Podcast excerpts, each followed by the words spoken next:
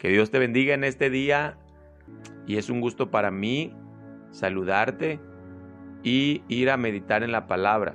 Recuerda, saluda a Gamaliel Gordillo y estamos estudiando el libro del profeta Isaías, ahora en el capítulo 23, para lo cual te invito a que eh, tomes un tiempo de leerlo detenidamente y continúes escuchando esta reflexión. Las profecías de Isaías en contra de otras naciones han comenzado desde el capítulo 13 hablando de Babilonia y terminan en este capítulo 23 hablando de la ciudad de Tiro que se encuentra en la región de Fenicia. La ciudad de Tiro era una de las más famosas del mundo antiguo.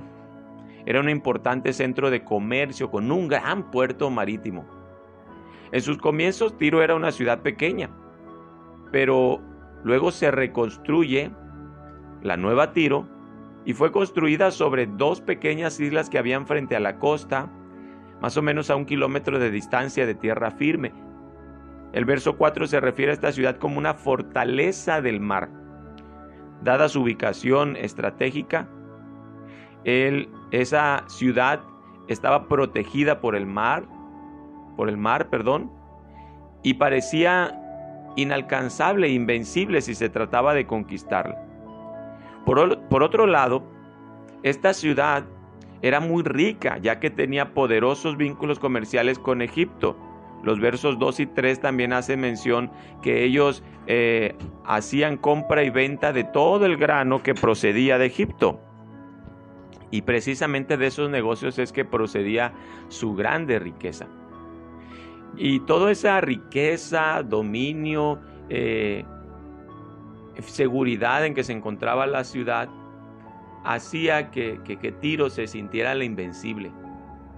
Y ahora, esta, esta capítulo 23 nos habla de que eh, este juicio de Dios contra Tiro vendría a través de una nación que era la nación caldea. La nación caldea se refiere a la misma nación de los babilonios, que en el verso 13, para el tiempo que estaba este, Isaías profetizando, la, la, nación de Babilonia no era la gran potencia. En ese momento la gran potencia era Siria. ¿sí? Debemos recordar eso. La gran potencia era Asiria, que estaba intentando conquistar toda esa región. Entonces él profetiza, Isaías profetiza acerca de que el, instrumento para castigar a los, a los de la ciudad de Tiro sería la tierra de los caldeos. ¿sí? Aunque en este tiempo este pueblo ni siquiera se tomaba muy en cuenta. Ahora, en el verso 15 empieza otra escalada profética respecto a Tiro. Y aquí se vislumbra cómo esta ciudad se, se recuperaría después de 70 años de haber quedado olvidada. Y eh, utiliza también estas expresiones proféticas, son muy características del tiempo y la región, utilizan una analogía acerca de la figura de una eh, prostituta. Quizá para nosotros en este tiempo y en, este, y en Occidente eh, esta analogía nos parezca grotesca, pero realmente tiene el propósito de, de hacer referencia a que la actitud de Tiro era menospreciada y condenada por la gente de ese tiempo, por los métodos que llevaron a, esas ciudades a convertirse en ciudades ricas. Ellos eran, repito, mercaderes, eran eh, comerciantes, pero a menudo esos comercios no eran del todo lícitos, o sea, eran abusivos. Eh, compraban y vendían sacando grandes ganancias y ganancias deshonestas de ellos con tal de, hacerse de grandes riquezas. Y es por eso la figura que se utiliza, ¿verdad? Se utiliza la palabra etnan en el verso 17 para referirse al salario de, la, de la prostituta, es decir, ganancias mal habidas ganancias mal habidas. Así que esta palabra se refiere a los ingresos de la ciudad por concepto de transacciones comerciales, pero mal habidas. ¿sí? De la misma manera, usted va a encontrar ahí la palabra eh, fornicar, que en este caso es una eh, analogía que se refiere a comerciar. Así que eh, de los versos 15 en adelante nos hablarán de cómo la ciudad de Tiro, después de haber sido castigada y, afectada fuertemente por los babilonios, vendrían a recuperarse y volverían a comerciar con las naciones del mundo. Quizá por su extrema ubicación estratégica, que era casi imposible que no se, se recuperara, ¿verdad? Este, con el comercio. Pero es curioso ver cómo esta ganancia deshonesta, es decir, este pago de prostituta que se menciona en estos versos, dice la Biblia que en el futuro serían consagradas a Jehová. Y eso te podría, podría parecernos chocante, ¿verdad? Como algo de esa, eh, de esa naturaleza sería consagrado a Jehová. Pero en cambio, te repito, es propio del lenguaje de la época eh, y significa llanamente de que Tiro llegaría a ser tributaria de Judá. Quiere decir que pagaría tributo porque estaría bajo el dominio de la nación de, del Señor, de la nación de Judá. ¿Ok? Quiere decir, Tiro sería castigada por los babilonios. 70 años después recuperaría su estatus económico, pero estaría sujeta a la nación de Judá. Eso es lo que eh, en pocas palabras nos explica este capítulo 23, pero yo quiero centrarme en una pregunta para reflexionar contigo. ¿Por qué Dios decretó este juicio? De hecho, desde el verso 8 se pregunta, ¿quién decretó esto sobre Tiro? Y el verso 9 responde, Jehová de los ejércitos lo decretó. Pero pregunto también, ¿por qué Dios decreta este castigo. Y ahí dice el mismo verso 9, Jehová de los ejércitos lo decretó para envilecer la soberbia. ¿Sí? Para envilecer la soberbia. En otra versión dice, Jehová de los ejércitos lo ha planeado para abatir la soberbia de toda gloria y para echar por los suelos a todos los nobles de la tierra.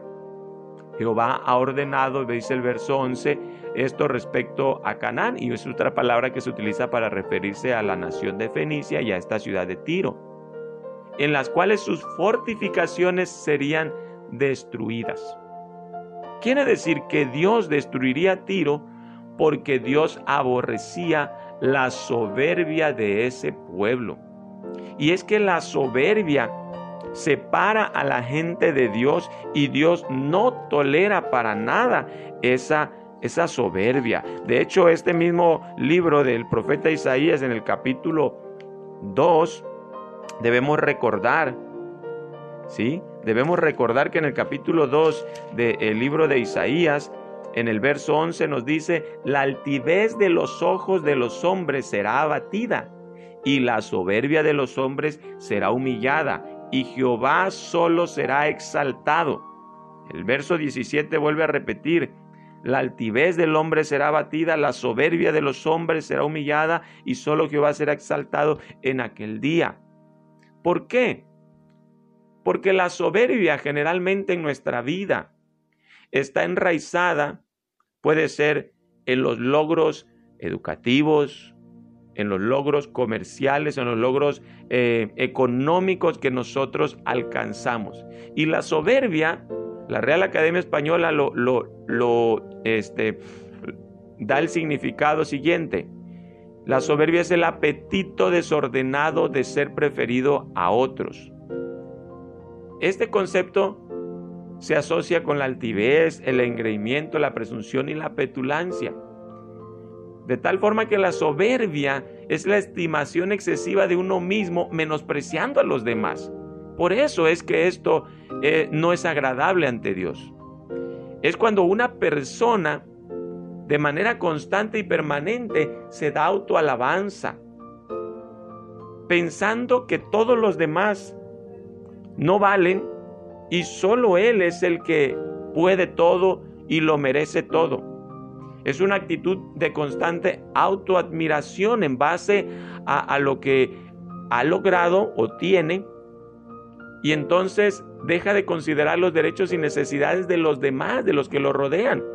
y los considera inferiores y menos importantes. Es por eso que no nos caen bien las personas soberbias, porque los soberbios no toman en cuenta lo que necesitan las personas que están a su alrededor. Cuanto menos o, o cuanto más, ¿verdad? No toman en cuenta las personas soberbias al Creador, a Dios. Porque es una pasión desenfrenada por uno mismo. Y es una actitud que consiste en la propia adoración. Y cuando tenemos una adoración hacia nosotros, déjame decirte que eso se llama idolatría personal. Y recuerda que el único que merece adoración es Dios. De tal forma que la soberbia es uno de los más graves pecados contra Dios, contra el prójimo y contra ti mismo.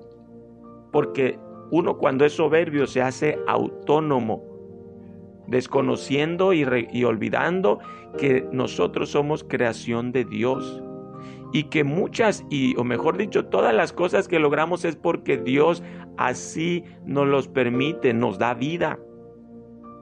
Dios hace salir el sol sobre todos los hombres para que puedan trabajar, para que puedan alcanzar. Así que todo lo que tú has logrado es porque Dios lo ha permitido y tú y yo necesitamos cuidarnos de caer en esta actitud que aborrece Dios. La soberbia, la altivez. La Biblia nos dice que antes del quebrantamiento es la soberbia. La Biblia nos dice que eh, que Jehová asolará la casa de los soberbios. Yo deseo profundamente que nosotros nos apartemos de toda actitud soberbia, altiva, que examinemos nuestras vidas y recordemos que cada verdadero logro viene de Dios, nuestro Creador. Yo te invito a que en lugar de, de, dejar que nuestro corazón se exalte, se vanaglorie, se llene de soberbia, nosotros le rindamos solamente la adoración a Dios. Gracias por escuchar en este día, medita en ello.